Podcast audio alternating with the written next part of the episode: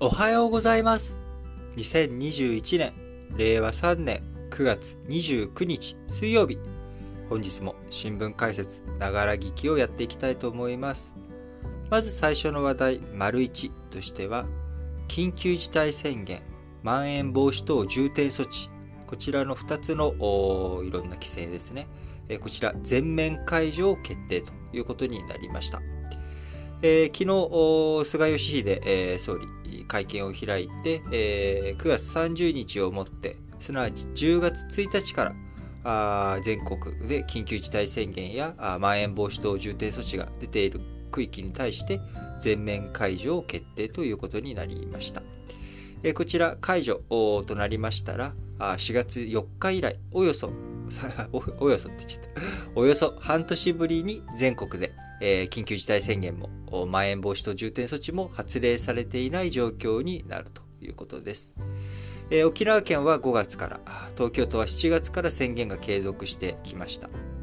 えー宣言や重点措置の発令、えー新型コロナの特別措置法、えーこちら、安倍前政権の2020年3月に新型コロナ対象に加え、えー今年2021年2月には再改正をし、宣言下などで時短営業、えーこういった命令に、ね、従わない事業者に対して、過ち料、えーまあ、罰金のものですね、過料。過料、これね、昔新聞解説の方でもお話しましたけれども、過ち料、過去の過に、えー料金の料で過料と、もう一つ、都が料、えー、都、都がですね、えー科学の、えー、科に、えーでいいのかな？あ量。で、えー、過料。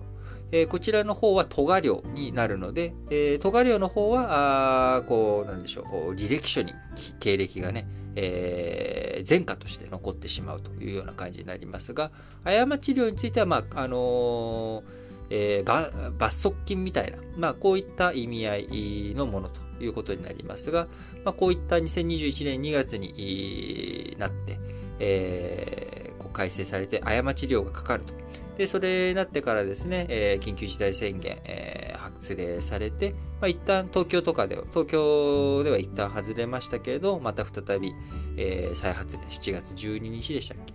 えー再発令されて、えーその後、9月30日まで、えーそういった状態になってきましたが、えー今回全面解除ということになったので、えー命令とか過ち料、こちらについては適用がなくなるということになります。えただ、急激にですね、えーもう全面解除よみんな自由にしていいよっていう風になると、えーまた感染の拡大がすぐ戻ってくる可能性もあるので、まあ、リバウンド対策ということで、えー徐々に行動規制については、え3週間、東京、神奈川、埼玉、千葉の1都3県は10月1日から3週間を対象にリバウンド防止措置。またなんか新しい言葉が出てきましたね。リバウンド防止措置というものを出して、えー飲食店についてはですね、えーこう、認証店。こう新型コロナのいろんな対策きっちりきっちりやってるよっていう認証店については午後9時までの営業。非認証店については午後8時までの営業という、まあ、規制を設けていき、えー酒類の提供、おこれまでね、全面的に禁止というようなことになっておりましたが、えー各1都3県知事が条件を判断し、えー認証店については酒類提供を午後8時まで、非認証店は自粛というような、まあ、えー状態にしていく。これで、えー緊急事態宣言また再びね、再度出たとしても、えー酒類の提供が可能になるようなあ認証店というものを拡充していきながら、まあ、リバウンドの防止をやっていこうという、まあ、こういった動きになっています。イベントについてもですね、今のところ定員50%かつ5000人という緊急事態宣言下の情勢でしたけれども、こちらについては、定員の50%かつ1万人というふうに、上限を少し上目に上げたということになりました。こういった経過措置、10月以降もですね、リバウンド防止措置とか、経過措置というものが出てくるわけですけれども、えーこういった進め方についてはですね、えー菅総理の退陣、今日9月29日、えー自民党の総裁が次誰になるかが決まります。で、9月30日までが菅ちゃんの任期なので、10月1日から新総裁となり、その新総裁が新しい首相に選任される、新しい内閣が発足するのは10月4日と見られておりますけれども、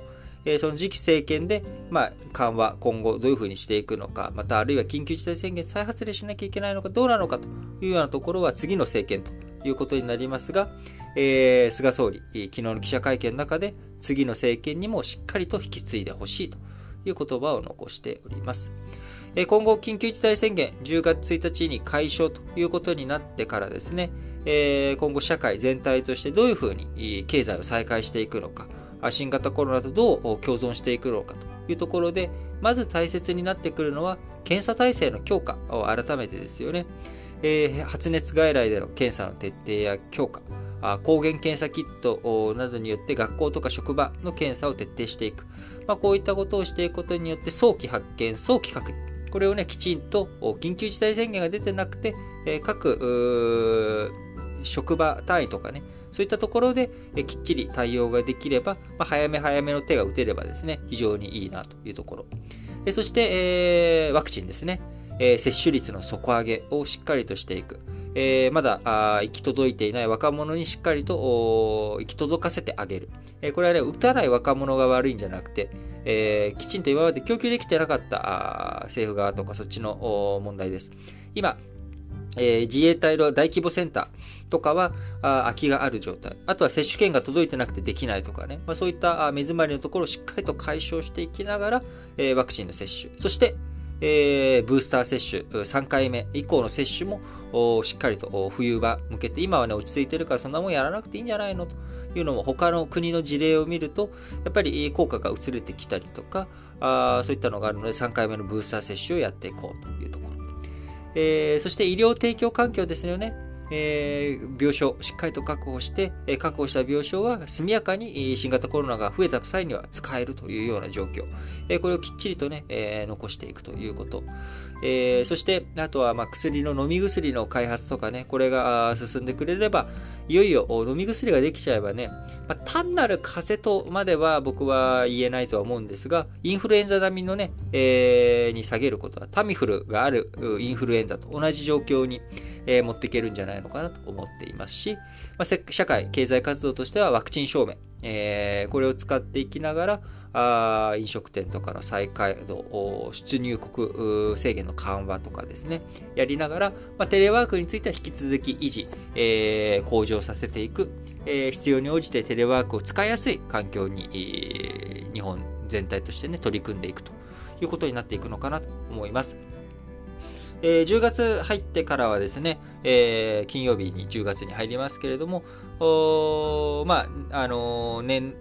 年度が半分終わって、えー、新しい、えー、10月1日ということに、下半期が、えー、2021年度の下半期が始まるということになってきますけれども、えー、生活いろいろとね、あの、まあ、タバコ、タバコ税が増税されるとか、いろいろとありますけれども、また10月1日にですね、えー、今後の下半期についていろいろと話をしていけたらなと思っています。え、そして今日9月29日、え、国内では総裁選挙という一大イベントがありますが、まあ、こちらについてはね、えー、今あ、うだうだは言わず、えー、結果が出た際にしっかりとお伝えしていきたいなと思います。